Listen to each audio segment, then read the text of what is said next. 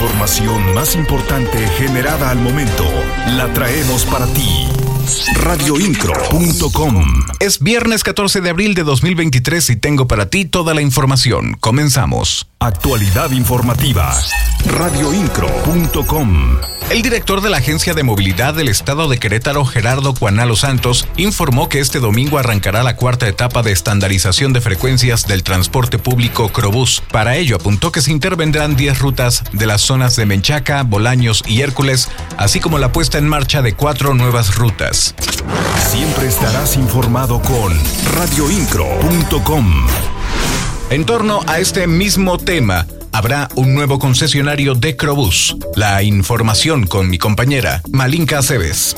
Este jueves se sumará un nuevo concesionario al sistema de transporte público móvil Crobus, de a conocer el director de la Agencia de Movilidad del Estado de Querétaro, Gerardo Cuanalo Santos, tras destacar que este sumará con 16 unidades. Estamos hablando justamente de, rutas de la zona de la zona nor-oriente de la ciudad, pero son rutas de mucha demanda también y este que vamos a fortalecer con esta parte.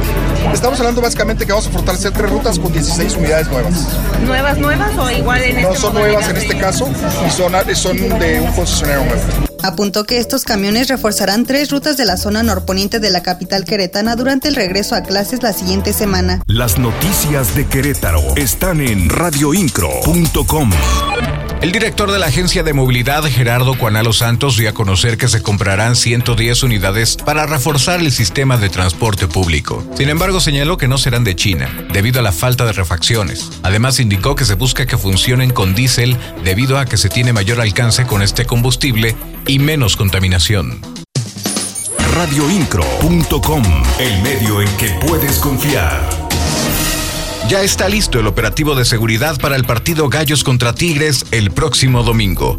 Alexis Morales nos trae la información. El titular de Seguridad Ciudadana, Giovanni Elías Pérez Hernández, informó que ya se tiene listo el operativo para el partido de Gallos Blancos versus Tigres que se llevará a cabo este domingo en el Estadio Corregidora.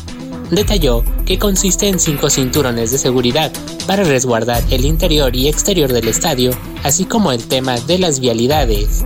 Tenemos cinco anillos de seguridad, todos muy bien establecidos, desde el, eh, primer anillo que es eh, en el interior básicamente de la cancha, el estadio, la gradería, el, el primer círculo exterior y luego todo lo que tiene que ver con vialidades.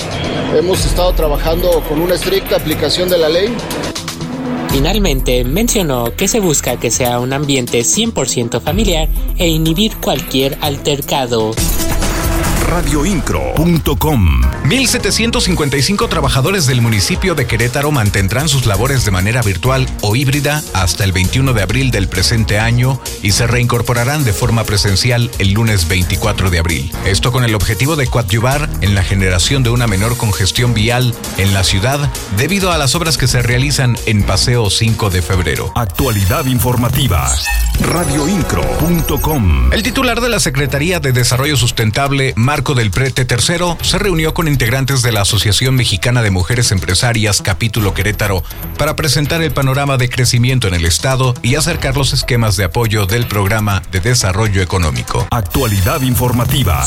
Radioincro.com. En el marco del programa Escrituras Contigo, la directora del Instituto de la Vivienda del Estado de Querétaro, Lorena García Alcocer, hizo entrega de cinco documentos a igual número de familias pertenecientes al municipio de Querétaro.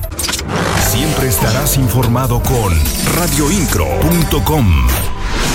El coordinador de la UCEBEC, Raúl Iturral de Olvera, informó que 49 escuelas de educación básica pública en Querétaro tienen la libertad de decidir si quieren continuar con clases a distancia, esto debido a las obras que se llevan a cabo en 5 de febrero indicó que son 2.100 escuelas las que este lunes 17 de abril regresarán a clases después de estas vacaciones de Semana Santa. Actualidad informativa.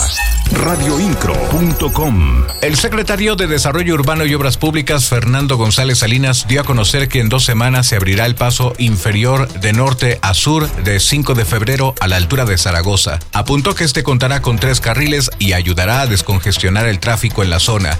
Esto tras subrayar que continuará cerrado el carril lateral de 5 de febrero desde Tlacote hasta Avenida Zaragoza. Actualidad informativa.